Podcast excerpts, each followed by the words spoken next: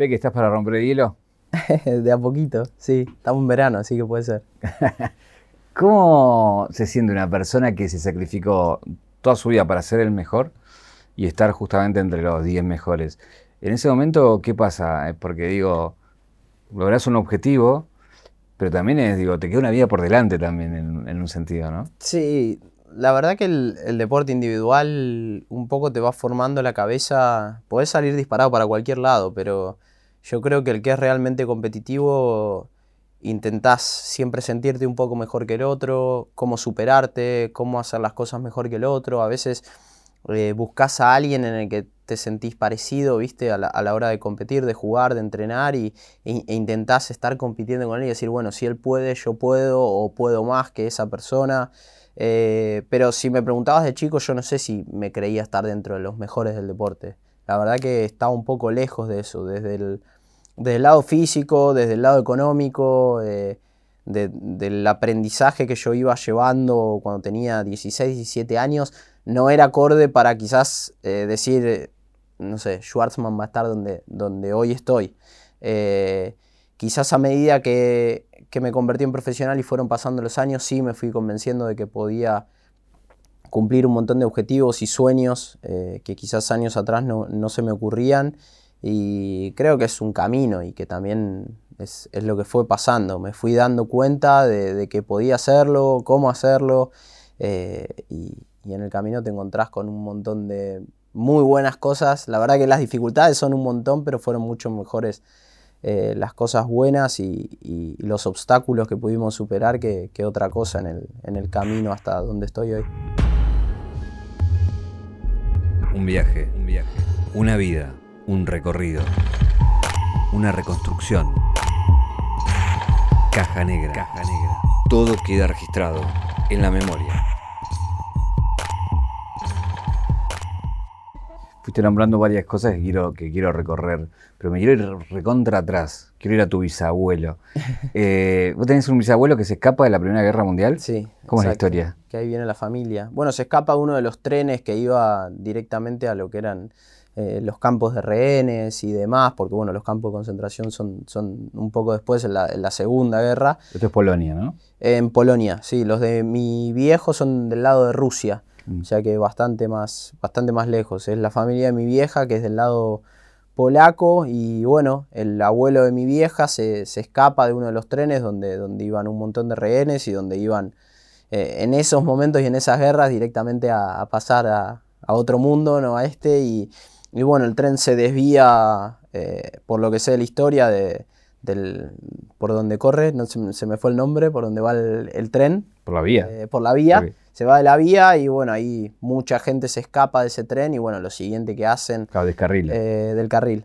Lo siguiente que hacen es un barco y cruzar el charco para, sobrevivir a la guerra, que, que, bueno, se repitió mucho en la Segunda Guerra Mundial después la misma historia de que mucha gente emigró desde Europa para acá y bueno, todos somos descendientes de alguna parte de, Europa. A mí me tocó del lado polaco y de una historia que claramente no era, no era linda por la guerra, pero, pero sí, Igual el flash ese, ¿no? Que si ese tren no descarrila, tu, tu, bisabuelo no se escapa, es como que después la historia, ¿viste? Bueno, de hecho, la familia de mi vieja, que es eh, Dayes, es el apellido de mi vieja, hay muchos que son Dykes, hay muchos que están escritos de una manera, de otra, lo mismo con, mi apellido Schwarzman.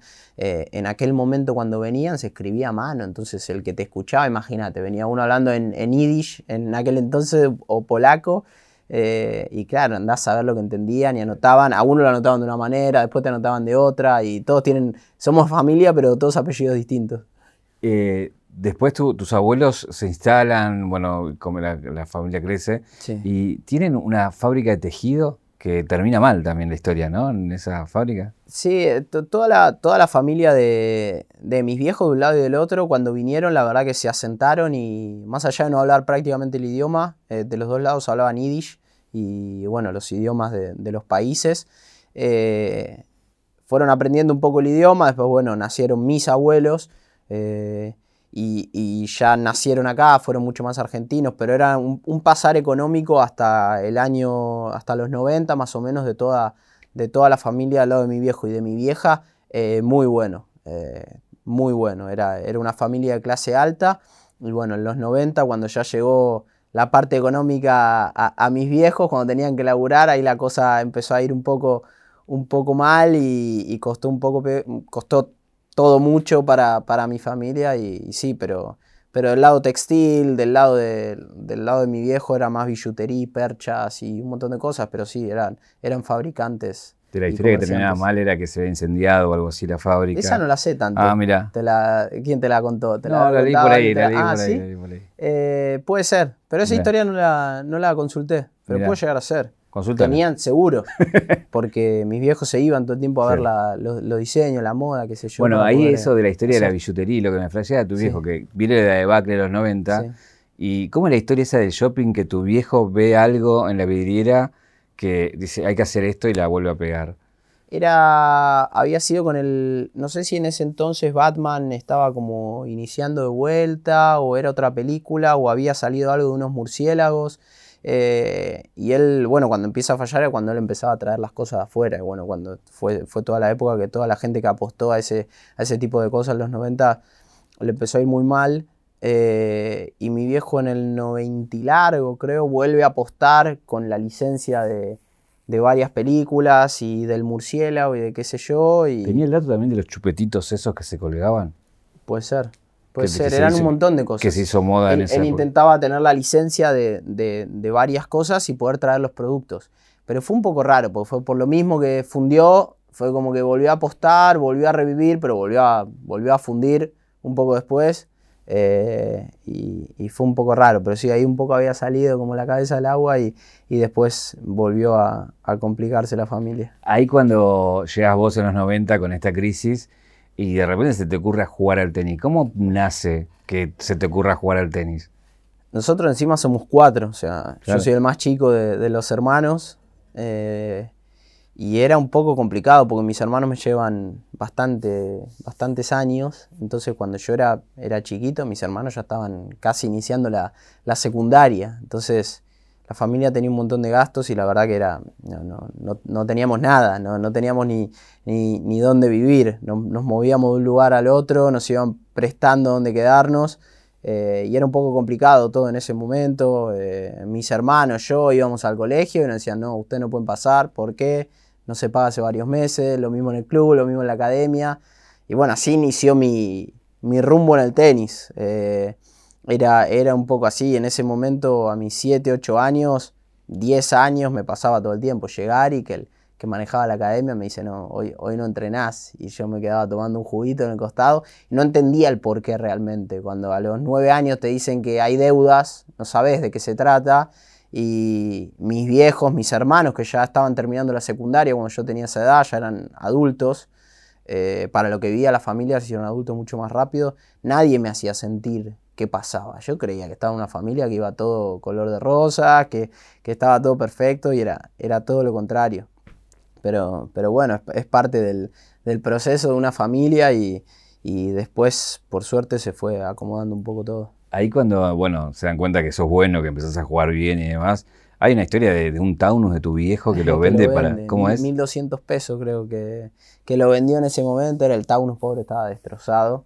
Eh, y mi viejo siempre estaba intentando resolver cómo hacer para que dé 10 pesos más, 10 pesos menos para poder... Eh, para poder eh, que, yo viaje, para tomarme el colectivo, para ir a jugar al, al interior o poder viajar y, y poder quedarme en algún hotel y no quedarme en el, en el dormi del, club. Eh, y bueno, en uno de esos viajes no alcanzaba la plata, no me acuerdo a qué ciudad teníamos que ir. A Córdoba.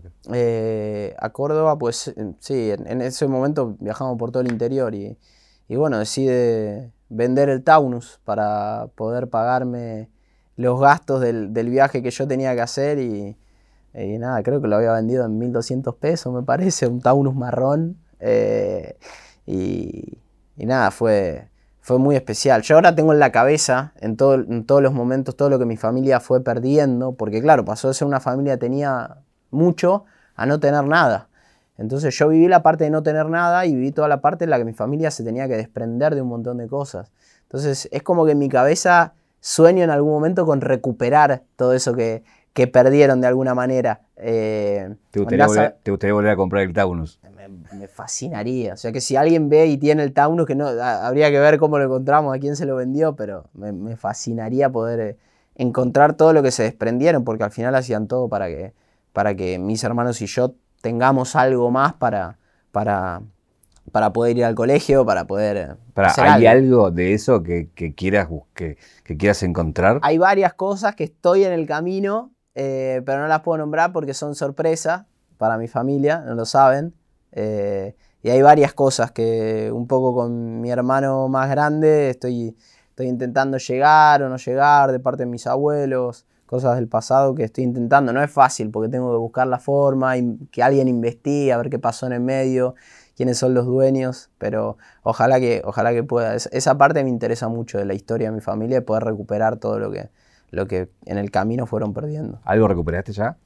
Eh, así como recuperar, no, pero hay muchas cosas que, no se tuvieron que desprender del todo. Eh, sobre todo de mis abuelos. Eh, la casa donde vivía mi abuela y mi abuelo del lado materno, que hoy está viviendo una gente porque la alquila, le dije, no, esa casa no se vende, esa casa no. Eh, y en su momento cuando fallecieron los dos, eh, uy, se me cayó ya, eh, fallecieron los dos, se dudaba entre las mi mamá y las hermanas en venderlo o no venderlo, porque obviamente que se necesita la plata. y yo le dije, no, no, si hay que zafar algo, no, no, todavía no lo vendan. por ahí la analogía no corresponde, pero no, no por el hecho en sí, sino por, por el, la historia del padre, ¿no? Este de la vida es bella, que, viste, a los hijos le planta todo. Sí, era, algo así. no, porque tu viejo todo el tiempo buscando cómo que vos sigas, pero sin que te des cuenta de lo que faltaba, ¿no? Eh, sí, del, lado de mi vieja también. Pasa que mi vieja, eh, cuando yo empecé a viajar, ella se, se volcó a acompañarme y a que yo sea tenista. Ella iba a todos lados conmigo porque era la única forma que yo tenía de poder viajar eh, con ella manejando si eran 15 horas o en un colectivo, porque yo no podía irme con un entrenador porque no, teníamos cómo pagarle ese entrenador y tampoco podía viajar solo un nene de 12 años por el país. Eh, entonces ella decidió de esa manera dejar un montón de cosas de lado, dejar un montón de, vivencias con mis hermanos también de lado durante mucho tiempo eh, por acompañarme. Y en el medio mi viejo haciendo malabares, eh, intentando una manera, buscando de la otra. Era, eran todos quilombos que resolvía que, bueno, después con el tiempo también le, afectaron mucho a su, a su, propia salud. Toda esa etapa le afectaron mucho a mi viejo al día de hoy, que es muy joven y, y, quizás todo lo que pasó en esa época hoy, hoy lo hace sentirse eh, de salud mucho más eh, frágil, por así decirlo. Entonces eh, quedaron como secuelas, de, esa época en la que, sí, para nosotros los hermanos parecía que todo estaba bárbaro, pero, pero no lo era. Entonces creo que ahí mis viejos hicieron mucho ahí está esta cosa del peque, ¿no? Que hoy no, no parece tanto, pero uno ve las fotos de esa época y eras la mitad eh. de tus... Sigo siendo igual la mitad, pero... Eh, pero, pero bueno, ahí también una, hubo una, cuestión, ¿no? De que fueron al médico, había el tema de las hormonas, pero tu viejo dijeron que no. Sí, eh, no me acuerdo, era la doctora Flores o no me acuerdo cómo era la doctora que íbamos en ese momento donde me hacían los estudios y me iban proyectando un poco cuánto iba a crecer y cuánto no, y bueno, se hablaba de todo, el, de todo el proceso de inyecciones de hormonas para poder crecer algunos centímetros más. Finalmente no lo hicimos, eh, pero hubo un proceso de uno o dos años en los que se estudió y fuimos a varios médicos para saber cuánto finalmente iba, iba a crecer y bueno, se, dejó de lado, eh, pero sin duda que era, era algo que había que tener en cuenta a la hora del deporte. Hoy es un deporte que creció mucho la media de la altura son gigantes, o sea, la media hoy es casi 1,90 en el tenis y, no es como era hace 20 años atrás, donde era un poco. Y yo unos 70 rozando, con esta que tienen en plataforma.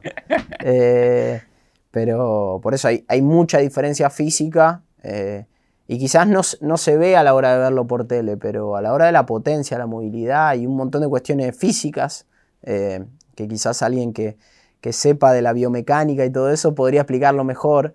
Eh, pero que las tengo que suplantar con un montón de otras cosas. Entonces cuando me decían que iba a ser complicado cuando era chico, tenían razón, no es que yo le tengo un poco de rencor a esa gente. Mis viejos quizás sí, viste que los viejos son más rencorosos que, que nosotros. Yo cero, porque la verdad tenían, tenían razón. Pero tenías mucho bullying, ¿o no?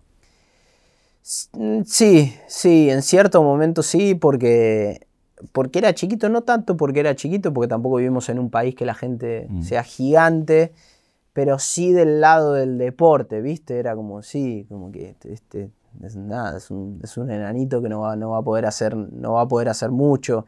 Y por ese lado sí se sufría eh, un poco. Eh, después el bullying que pude haber sufrido en, otros momentos, mis hermanos me, me defendían, como tenía hermanos más grandes, al toque me defendían. Así que es como que se iba disipando un poco más.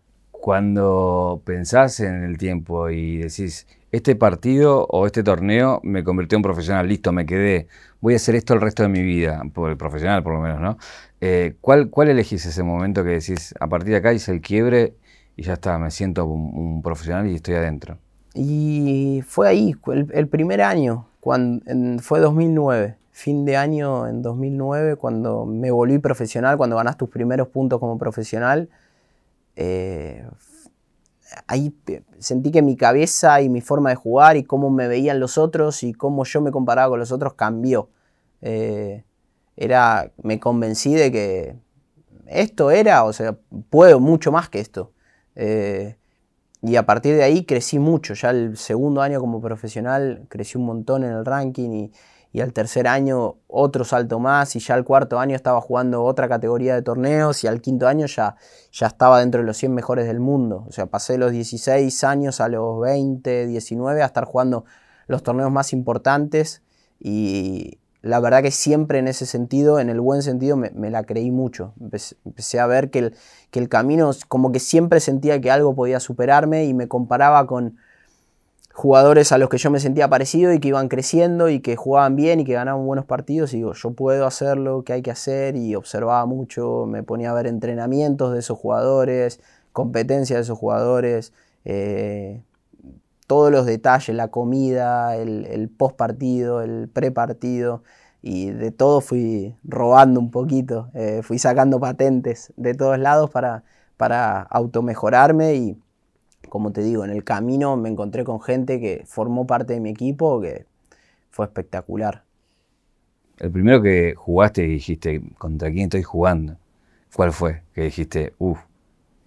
Y cuando me vuelvo top 100, yo eh, es en Roland Garros y en segunda ronda pierdo con, pierdo con Federer. Y bueno, en el vestuario jugamos en la segunda cancha más importante de Roland Garros, en, el Lenglen. Y nada, estaba en el vestuario y pasé de ser un, jugador que venía muy bien, pero estaba fuera de los 100 primeros, que es como un, paso gigante en el tenis.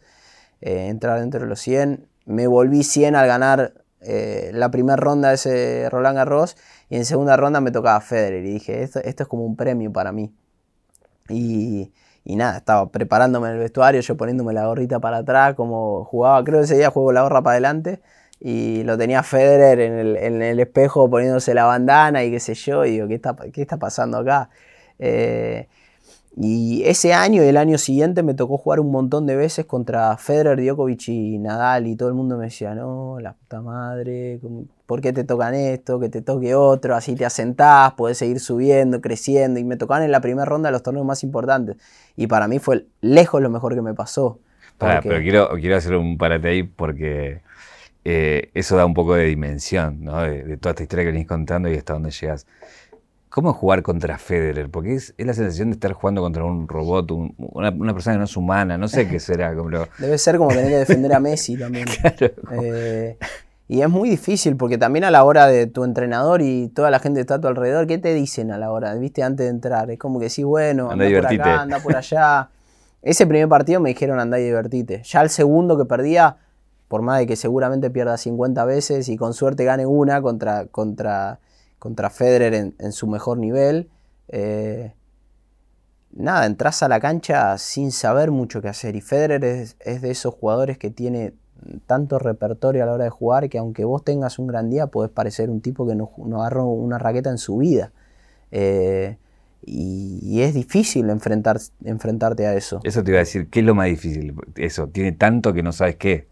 Tiene tanto que no sabes para, para con qué va a salir, qué va a hacer. Y hay momentos en los que parece que, vos no, no, le estás dando ninguna resistencia y parece como que estás hasta aburrido, ¿viste? Y eso es duro de tu lado, porque decís, puta madre, yo me siento que estoy bien, estoy firme, qué sé yo, va parejo y ya lo ves, segundo saque, te hace saque red, te tira un drop de evolución y te va cambiando y es como que no, sabes dónde pararte, cómo jugar, qué hacer, defender, atacar. Es, muy difícil. Cuando él está en su mejor nivel es el que en el tenis, en la historia, creo que es el que más variantes tiene y eso a veces te hace parecer como que nunca agarraste la raqueta. ¿Y Djokovic? Y Djokovic es, es, otra cosa. Djokovic es, es, eh, es, como que está manejado por joystick, ¿viste? eh, es como que tiene un joystick en, la cabeza y en la mano. Y, Estás jugando contra un videojuego. Es, así, entonces es, muy difícil poder sostener lo que hace. Él lo hace como si nada, sin fuerza, las direcciones, los cambios de direcciones, que a alto nivel en el tenis los cambios de direcciones son difíciles. Vos pensás que la pelota te viene a 100 kilómetros por hora. Está bien, yo quiero tirar paralelo. Te parás y tirás paralelo, bueno, te sale un poquito para el medio, alguna se te va ancha. Él hace así para acá, para allá, para acá, para allá, para acá, para acá, para allá. Y llega un momento que no, le, podés, no le podés sostener el, ritmo. Y, y, hay que ver el año que viene, pero se está por convertir el, que más ganó. Eh, y le ganó tanto a Nadal como a Federer en distintas superficies. Por eso es, es difícil. Quizá a la vista de la gente no atrae tanto como Rafa y como, como Federer, pero, pero tiene un joystick en la mano y, te, te vuelve loco con eso. ¿Cómo se siente ganarle a Nadal? Y eso, esa parte fue linda. Eh, fue lindo porque aparte yo venía terminando varios años dentro de los 20 mejores y, y es como que tenía en la cabeza poder acercarme más al top 10 y también había como una, no una presión, pero como que la gente te decía, ¿qué objetivo tenés ahora? Y siempre buscas superarte. Y la siguiente superación yo había terminado 14 eh, ese año, el 2019. Y el 2020 te preguntaban, bueno, arrancó la pandemia, obviamente que cortó muchos meses de la competencia, pero en la cabeza tenía acercarme al top 10.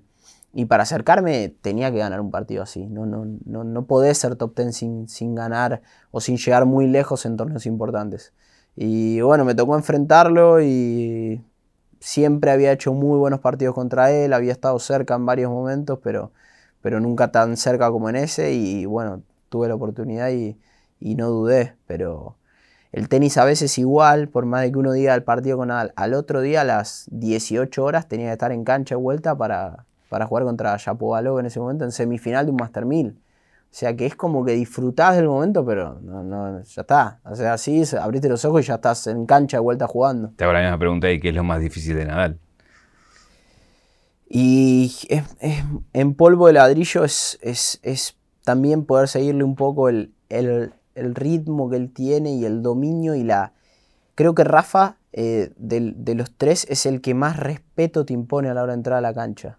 Eh, es como que entras a la cancha un poco más derrotado. ¿Viste? Con los otros es como que Djokovic decís, bueno, si lo agarras un día frustrado, o si un día agarra un par de pelotas, tiene algunos momentos de frustraciones. Federer, al ser tan relajado, a veces te da games y entras en el partido. Nadal es como que entras y, todo el primer punto hasta el último, parecen son el último de su carrera. Entonces es duro y te impone tanto respeto que a veces decís, la puta madre, o sea, ¿cómo hago?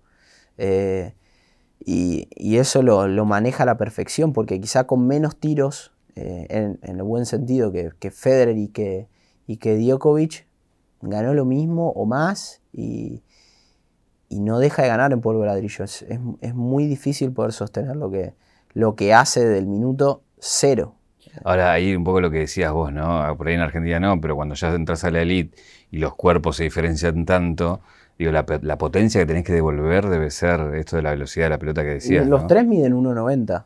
Quizá por tele no parece, alguno que sea un poco más detallista y mira la, altura que tienen, pero miden casi 1,90. Los tres son, son gigantes y eso te genera mucho a la hora de moverte, en el alcance hacia los costados, a la hora de sacar. Eh, hay una diferencia que bueno, hay que, hay que suplantarla de alguna manera igual. ¿Cómo haces como, como tenista al llegar a la Meca y un Roland Garros? No sé, contame un Roland Garros, ¿cómo entrar ahí? ¿Viste? Y decir, bueno, estoy acá adentro y voy a jugar en el torneo más importante, sobre todo para un argentino, digo también, con la historia que eso tiene, ¿no? Y creo, es un poco lo que hablamos antes de arrancar la, nota, que en ese sentido hay que sentirse un poco eh, egocéntrico, creérsela, decir, estoy acá eh, porque me lo gané, no, no estoy acá de prestado, nadie me invitó, eh, no, no es que voy a estar esta vez y la próxima no. Ya el día uno para mí te tenés que convencer de que estás ahí por algo y que vas a hacer un gran torneo y, a mí los Grand Slam en particular me fascinan. Eh, toda la previa, todo el torneo y así fue como empecé a crecer realmente en mi carrera, porque los mejores torneos que normalmente juego son los Grand Slam y Roland Garros eh, son donde más resultados logré, pero llegás y el vestuario y la historia y todo prolijo y todos los lockers de madera con tu nombre y nada, ahí, cuando entras al el clima que hay en el torneo, la gente que va al torneo, eh, todo lo que eso genera a mí me van despertando en la panza y en, los pulmones, en la adrenalina, te empieza a rebotar el corazón, algo que, yo siento que me hace mejor jugador y que también me convenzo de que estoy ahí, que, que, ahí voy, a ganar partidos. Eh, de eso me convencí del día uno. Yo creo que el que no logra eso, te cuesta jugar en un Grand Slam. Eh, y en todo ese tipo de torneos, cuando quizás hay algún jugador que siente que, que va a estar esa vez y quizás la otra no, cómo le va a ir, creo que en ese sentido hay que creérsela mucho y sentirte mejor de los que están al lado en tu locker. Y bueno, yo soy el mejor de esta, zona, hay que ganarle a todos estos. Ahí lo que tenés en, un punto es em, la tensión del silencio, este silencio tan del tenis, ¿no? Y, se, te vio muchas veces esta cosa de, de vos tan metido en el partido, o que charlas, o que tirás cosas, o que te calentás. Eh, ¿cómo, ¿Cómo manejas eso para que esa... Viste que es una cosa muy íntima, en un, porque vos estás muy metido y después te olvidás que hay cámara, que hay gente, hasta que en un momento tenés que decir, ah, no, pará, estoy, me están viendo, me tengo que concentrar en eso y también. Es jodido. La verdad que en el, yo siempre digo, en el 90% de los torneos estoy tranquilo, callado, en modo competencia, muy bien, y hay un 10% que prendo la radio y soy un desastre. Eh, en el último torneo en París y alguno más de este año me pasó, estaba con la radio. Eh, va mucho lo que tiene que ver que le debe pasar a todo el mundo con, cuando estás cansado, ¿viste? Te debe pasar, llegás al laburo y estás un poco más agotado, estás un poco más estresado, necesitas frenar un poco y nada, la gente te mueve el, teclado un poquito para allá y dice, ¿quién me lo movió? Bueno, es lo mismo a la hora de jugar. Estás acostumbrado a quizás hacer ciertas jugadas dentro de la cancha que de repente no te salen o llegás un poco más forzado o llegás a la hora de partido y estás mucho más cansado. Y bueno, en la cabeza todo eso te empieza a jugar y empezás como a buscar algún culpable, inconscientemente, ¿no? Porque después te ves y decís, es un papelón lo que estás haciendo, pero inconscientemente buscas eh, algún responsable, mirás la raqueta, la cuerda, decís, ¿qué está pasando? ¿Por qué no me sale lo que quiero hacer? Y... Pasa que sos bueno tirando no sé, me acuerdo del vamos, que le decía, no, no, decime algo que me sirva. es como...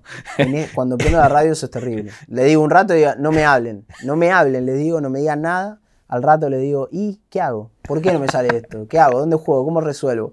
No sé, estoy sacando mal. ¿Qué hago con el saque? ¿Dónde, cómo lo corrijo? Y a los cinco minutos me dicen algo y le digo, no, no, cállense, no me hablen. Y eso, eso es terrible, pero a veces, sí, después me veo, me veo, me doy cuenta apenas termina el partido y digo, boludo, aparte lo, que uno desgasta. Claro. Es terrible. Estás una hora y media, dos horas, no parás de hablar. Un punto tras otro. Hasta el que te sale bien. decir, como que estás ofuscado. Y... Tenés hace poco la, la raqueta también que tiraste y que te, terminaste estillando. Sí, que de hecho, ¿era esta la mano? ¿Cuál era la mano? Tenía hasta hace muy poquito las astillas todavía. ¿Cómo fue eso? Contale a quien no lo vio. La, acá era, en esta. La, mira, se terminaron de ir, me parece. Pero acá me quedó una marquita. No sé si se llega a ver en la cámara. Hay un puntito. Eh, nada, fue uno de estos últimos torneos que te dije en la, pregunta anterior, que estaba, era un taladro, que hasta mi entrenador que estaba ahí en ese momento, Ale, después de ese partido, se, me retó un poco, me mandó a penitencia Aparte yo no soy así, no le falta el respeto a nadie, pero llega un momento que estás rozando la falta de respeto porque no, le decís una cosa, después le decís la otra, después que se callen, que te hablen, que esto, que lo otro, y viste, ¿no? después te das cuenta y bueno, en el medio de todo eso exploté la raqueta. A veces, a veces la gente dice, no, la raqueta, que la regale, regalo 2 millones de raquetas, hago 200 cosas de, de 200 millones de cosas de, de caridad que no, no, me dan ganas de que se entere porque es mi vida privada y no lo quiero hacer público. Por eso la gente a veces te responde cuando rompes una raqueta. Cuando rompes una raqueta te puede pasar, es parte del laburo que uno se enoja y lo hace muchas veces para ser mejor. Eh, si, si, no me enojaría, no, no sería mejor jugador. Y muy pocas veces, de hecho, rompí una raqueta después de cuatro años, la exploté contra el piso. Me hizo bien porque después de eso es como que te termina de dar la vergüenza total de la gente que estás viendo y todo y no hablas más. Eh, y bueno, la rompí de tal forma, la raqueta adentro tiene fibra de carbono y saltaron la fibra de carbono en, forma de astilla y se me clavaron un montón en la mano, que encima me di cuenta del cambio anterior, claro, ni me miré la mano. Seguí, qué sé yo, y después, un game después, agarré la toalla y ah, me pinchó. Y tenía la mano, no sé, debía tener 20 astillas de carbono. Encima, como es de carbono, es mucho más difícil sacártela, se parten y, y quedan adentro. Y bueno, me quedaron. Ahora recién me hiciste acordar y no miré y ya no tengo más casi astillas, pero tuve semanas las astillas, semanas clavadas que no me la podían sacar. Eh, hay una cosa que te da el tenis también de empezar a, y bueno, la popularidad y los torneos y ya ser un top ten de que te puedas rozar en lugares y con gente. Me llamó mucho la atención de tu roce con Ben Stiller. ¿Cómo se a estar con un actor eh, del de mi novia Poli, para el que no lo tiene, ponele, eh, o el de una noche en el museo, que te viene a ver y después terminas con él hasta cenando, creo, ¿no? Sí, eh, todo nació hace varios años. él siempre siguió el tenis, vive en Nueva York, vive en las afueras de Nueva York y siempre fue a ver el torneo y siempre tuvo muy buena relación con Nadal. Y yo en 2019 pierdo un cuarto de final con Nadal al principio del torneo me lo cruzo en la zona de acreditaciones de jugadores e invitados y ahí le pedí una foto y charlamos dos minutos. se notaba que sabía de tenis y de los jugadores, pero me fui, me daba vergüenza, tímido, no, no. Aparte sé que a la gente de, ese tipo tan conocida a nivel mundial, no, está bueno pedirle una foto. Entonces me, dio mucha vergüenza, se la pedí y me fui rápido. Pero era Ben Stiller. Era Ben Stiller y estaba ahí en zona de jugadores y medio que sentí que sabía quién era. Entonces dije, bueno, no, no, se va a enojar si le pido una foto. Y le pedí una foto y después terminó ese año jugando cuarto de final contra Nadal. Y cuando termina el torneo, se ve que le pidió el número a alguien del equipo de Nadal mío y me mandó un mensaje felicitándome, que le encantó el partido, qué sé yo. Y bueno, a partir de ahí quedamos en contacto eh, vía celular eh, y hablamos varias veces. Me, dijo que me estaba siguiendo en varios torneos. Yo le pregunté cómo, cómo andaba en distintos momentos. Y bueno, este año que pudo volver el público ahí en el US Open en Nueva York, eh, cuando me tocó jugar en cancha grande, eh, lo invité, lo iba a invitar a la cancha 30, pero cuando me tocó en cancha grande lo invité, me dijo, obvio, voy, vino con, su mujer, que también es la actriz de mi novia Poli. Eh, y nada, vino ahí, después el día anterior a que yo me vaya, me invitó a comer, me dijo, saludémonos, despidámonos, y me invitó a comer a un par de cuadras del, hotel, él venía con su mochilita, de, está como director de, una serie que va a salir el año que viene. Eh, entonces nos contó un poco de los proyectos que hacía, que, venía teniendo y cómo fueron sus últimos años. Hace muchos años que no actúa, que está como director en un montón de proyectos y, nada, terminamos charlando un poco más porque después del partido que me vino a ver nos quedamos charlando un poquito ahí en el, vestuario y demás, pero estaba como recién salido el partido y bueno, la cena fue un poco más. O sea que si vos le mandás un mensajito ahora te contesta. Sí, de hecho lo saludé ahora por el cumpleaños. Sí, sí, hablamos. Mandan sticker, todo. Sí, el otro día jugaba un. jugaba un. como un pro amo, tenía un torneo, no sé qué. Me, dijo, a ver, tiramos un par de tips para ver cómo jugar mejor. Le dije, le dije, la verdad que no tengo idea cómo jugás. ¿Cómo hago para decirte algo si no sé cómo jugás? Pero la próxima vez que vaya, seguramente vaya. Me dijo que vamos a la casa. Yo le prometí que le hacía un asado, que él invitaba a la casa, yo le hacía un asado argentino. Me dijo que tenía la la, la barba, ¿viste? Como le dicen el barbecue. Pero, eh, y tiene cancha de tenis y todo, le encanta el tenis, a él y a la mujer.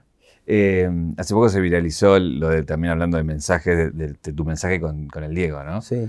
eh, que también tuviste como varios intercambios de él apoyándote mucho, ¿no? Sí, eh, me, cuesta bastante hablar del Diego, no te digo me voy a emocionar ahora, pero normalmente cada vez que pasa algo con el Diego me pongo a llorar, pero sí, ahora fue la primera vez que mostré, mis amigos y mi familia los conocen a todos los audios, y sí, yo formé una relación con él impresionante, a través del, teléfono, porque él estuvo en Arabia, en México, en Arabia, y bueno, después acá la última etapa, la parte de, gimnasia, pero, pero no, no, había mucha facilidad, como se supo después, de, poder contactarse, acercarse a él. Y bueno, tuvo muchos teléfonos a lo largo de, todo ese tiempo, también por donde vivía, tenía un teléfono de, los distintos países con distintos ¿viste, números y la, los primeros números, el más, aparecía cualquier cosa, ochenta y pico, más cuarenta y pico, era de todos lados y y hablé mucho durante esos años con él. Eh, tengo muchos audios en los que me seguía después de un partido, después de una victoria, una derrota, después de una Copa Davis. Siempre hablaba y, la verdad que formé una relación espectacular, pero me, arrepiento y me voy a arrepentir toda la vida de no haberla podido llevar a lo, personal físico, porque nunca nos pudimos eh, juntar. ¿Nunca lo viste? Lo vi cuando era muy chico y después siempre por teléfono, videollamada, esto, lo otro, pero no, nunca físicamente. Eh, fue, fue duro porque es como que siempre buscaba ese, ese acercamiento y por, por A o por B no se podía. Y, fue duro, aparte del todo el tiempo me escribía cuando estaba más o menos cerca de algún torneo, de que iba a venir, que si le daban los tiempos. Y tengo dos millones de audios. Solo mostré el primero que me llegó el Diego. A partir de ahí es como que nació la, la relación. O sea, fue en, agosto, septiembre de 2017. ¿Cuál es el que más crees todos esos audios? Que lo pones cada tanto. Eh, cuando vienen mis amigos ahora, en este último año, lo que hago todo el tiempo es pongo la de la canción cuando él estaba haciendo jueguitos en el 86, la de la, la, la, la, la, y cada 15 segundos pongo un audio del Diego. y sigue y arranca, la, la, la, y los pibes se vuelven locos. Eh, pero la mayoría de los audios son, son buenos. El que, el que, bueno, ese primero fue muy bueno. Eh, después cuando me dijo que ya no era más, que me había convertido en Diego, no era más Dieguito. Y después hay uno en el que yo pierdo con Nadal. No sé si 2019 o 2018. Bueno, te llamás Diego por Diego, ¿no? Sí. Aposta. Y eh, una de las razones, ¿no? Pues nací en el 92, fuera pleno furor, un poquito después del, del 86 y todo lo del Diego. 90 y, del 90 también la final. Em, ¿Y qué estaba diciendo? Ah, en 2018 me manda un audio largo eh, en el que en un momento del audio dice que no importa. fue cuando jugué con Nadal, creo en Roland Garros y se largó a llover. Yo iba a set y quiebra arriba eh, para ponerme dos sets a cero contra Nadal en cuarto de final y se larga a llover y volvemos, la lluvia me pasó por encima. Fue como, no, sé qué pasó en el medio, pero no, no hubo más partido. Eh, y me manda un audio y decía, no, zafó con la lluvia, entre otras palabras, como hablaba el Diego. Eh, y me dice, lo único que tenés que aprender es aprender de los mejores, sacarle el jugo a los mejores, pero jamás copiar a nadie. Cada uno es único y no sé qué. cada audio tenía un consejo que es, por eso no dejo de escucharlo con el tiempo, porque es, es, espectacular. Aparte, con qué necesidad me, me mandaba audios a mí, que está bien, estaba en un, buen momento de mi carrera, pero tampoco era que era eh, del potro, ¿entendés? Que, que era de los mejores, mejores del mundo y que ganaba todo. Pero bueno, así fue con, muchos deportistas, más allá de lo que hizo en su vida, ¿no? ¿Y dónde estabas cuando te enteraste que se había, fallecido? Se, llegó, estaba, bueno, fue en noviembre, estaba de, vacaciones, eh, había vuelto de la última gira. Eh, el año pasado, fue el año pasado, claro, que había jugado el máster por primera vez. Eh, termina el máster, volvemos y creo que al segundo o tercer día hay una lluvia acá en Buenos Aires. El día, bueno, el día que muere, la, noche anterior me parece que llovió, la mañana llovió y yo me había mudado a zona norte, pero tenía el, departamento en capital y se, me inundó todo el departamento. Eh, quedó abierta una ventana, se tapó una rejilla, qué sé yo, y se destrozó el, departamento, se me, se me, destrozó, lo tuve que reformar entero el 100% del departamento de vuelta porque se inundó completo, se inundó también el, piso de abajo de, mi vecino. eh, de todo el agua que entró que se metía por las luces y qué sé yo. Y bueno, en ese momento estábamos ahí con baldes, mi viejo me vino a ayudar, era eh, mi novia. Eh, estábamos intentando resolver ese problema y tenía el celular encima y los chicos empiezan a poner, parece que se murió el Diego, que, que esta vez es verdad, porque claro, rumores hubo todo el tiempo. Y ahí prendo la tele. No, perdón, no pude prender la tele, puse en el celular porque como estaba el agua no, no podíamos prender la térmica. Y pongo el celular y, y, me entero por la tele que ya estaban diciendo que, que, esta vez era, era cierto, así que estaba, sí, fue, fue duro. A quien sí conociste en persona fue a Messi. Digo, para un futbolero como vos, que sé que sos muy futbolero, eh, nada, ¿cómo fue ese, encuentro? ¿Lo viste una vez o varias veces? Lo vi en persona esa vez, eh, en 2000, justo la previa que vayan al Mundial de Rusia. Eh, yo termino ese Roland Garros que pierdo con Nadal eh, me volvía de Europa para Buenos Aires de Barcelona y ellos estaban haciendo la, como la, el premundial en Barcelona, en las instalaciones ahí de Barcelona. Entonces les escribí a algunos de los chicos del plantel que conocía y después me pasaron a alguien de la, de, la AFA también para hablar y, les dije si podía ese día que tenía en el medio ir a ver el entrenamiento ir al hotel un rato. Me dijeron que sí, de hecho me quedé en el hotel, que el hotel estaba ocupado en su mayoría por la selección, pero había algunas habitaciones. Y era el. Nada, me quedé en el hotel, fui a ver el entrenamiento todo el día de la selección y ahí los conocí porque me quedé charlando con cada uno un rato. Eh, me habían dicho que habían visto el partido, también puteaban de lo mismo. Digo, qué orto tuvo, que se lo paró la lluvia. Y ya me cagaba de risa, digo, no puede ser que estos se estaban mirando el partido. Eh, aparte, yo soy fanático del fútbol. Entonces es como que a varios conocía y tenía buena relación del plantel, pero eh, no sé, al fútbol le tengo un poco más de respeto, ¿viste? Del, lado del fanatismo soy un poco más cholulo. Eh, y no, podía creer estar ahí, estaba feliz de estar ahí. Bueno, después a la tarde en el, hotel con el Kun y Messi, en, que ellos eh, concentraban juntos, eh, justo antes de irme al aeropuerto, terminé tomando unos mates antes de irme y, fue espectacular. Pero bueno, fue ese día, después sí charlamos alguna que otra vez, pero no, no en persona. ¿Ligaste camiseta o no? ligué camiseta de Messi, sí la tengo cuadrada en casa. Y los botines tengo también. Pero no de ese momento, ah. en otro momento. En otro momento. A Daddy, que le mandamos un saludo, que labura con la selección. Eh, ahora la selección, la del 2018 no tanto, pero la de ahora son casi todo de mi edad, un poco menos. Y con muchos tengo, tengo buena relación. Hablo, hablo seguido eh, por el celular y bueno, ahí voy mangueando y ya tengo mi colección de, de la selección. A varios, varios me mandaron las remeras y algunas cosas y a varios le, debo la, raqueta. No le mandé a ninguno la raqueta todavía. Algunos sí, pero... De Dybala sí sos amigo.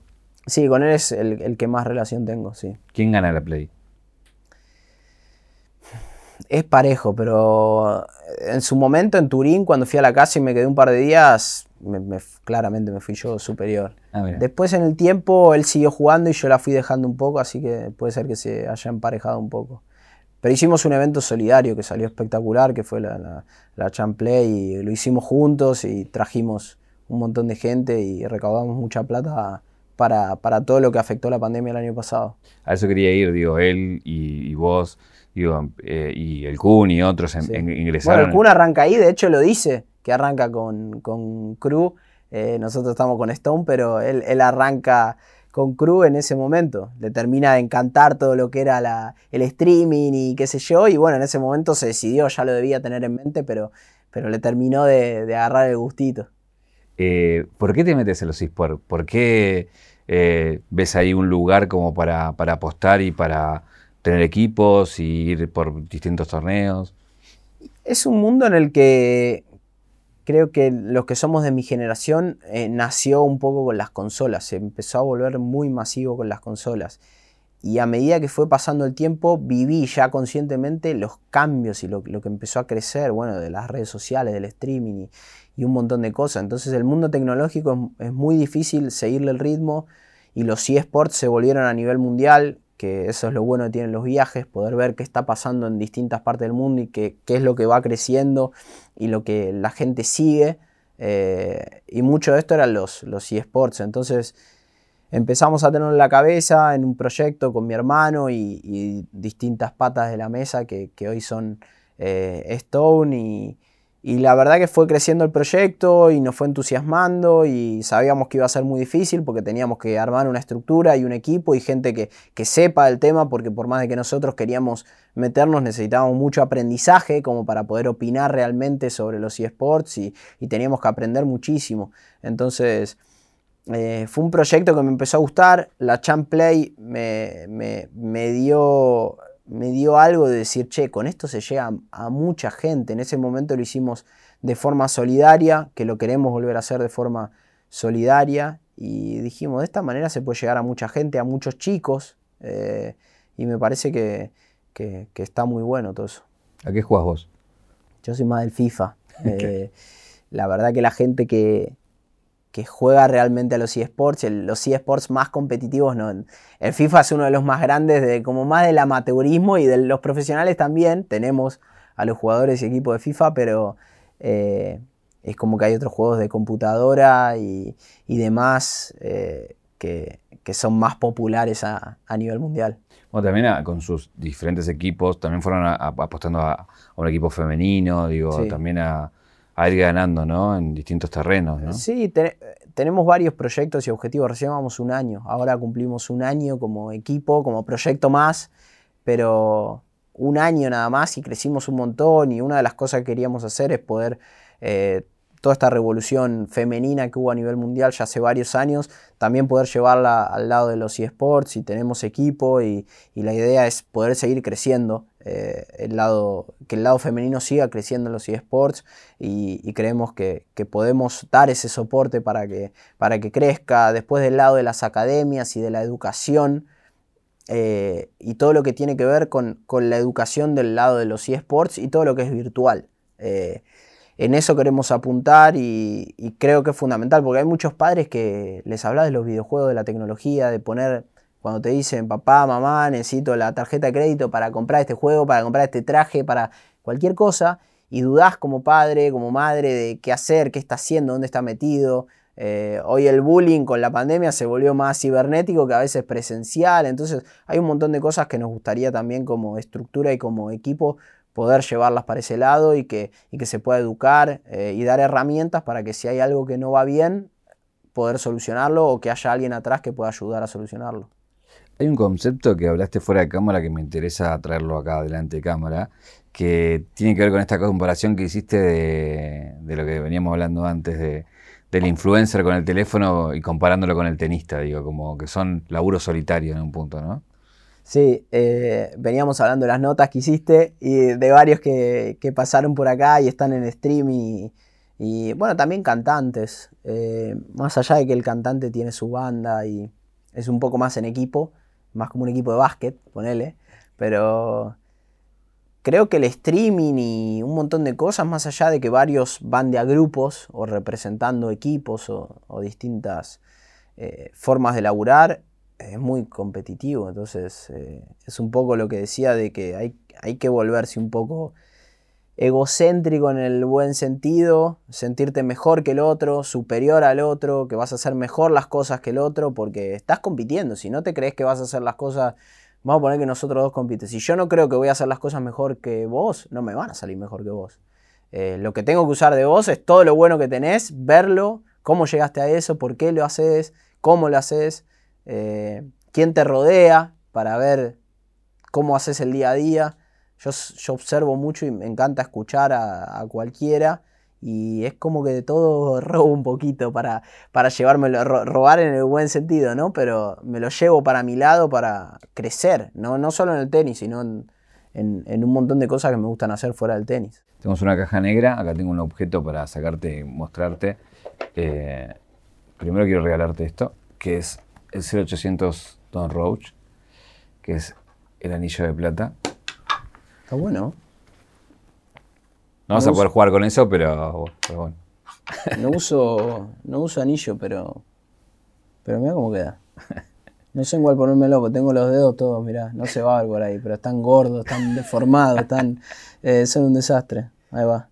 Y lo que tengo es, bueno, nada, hablamos, ¿no? Del peque, de la medida y de esto. ¿Hasta dónde querés crecer?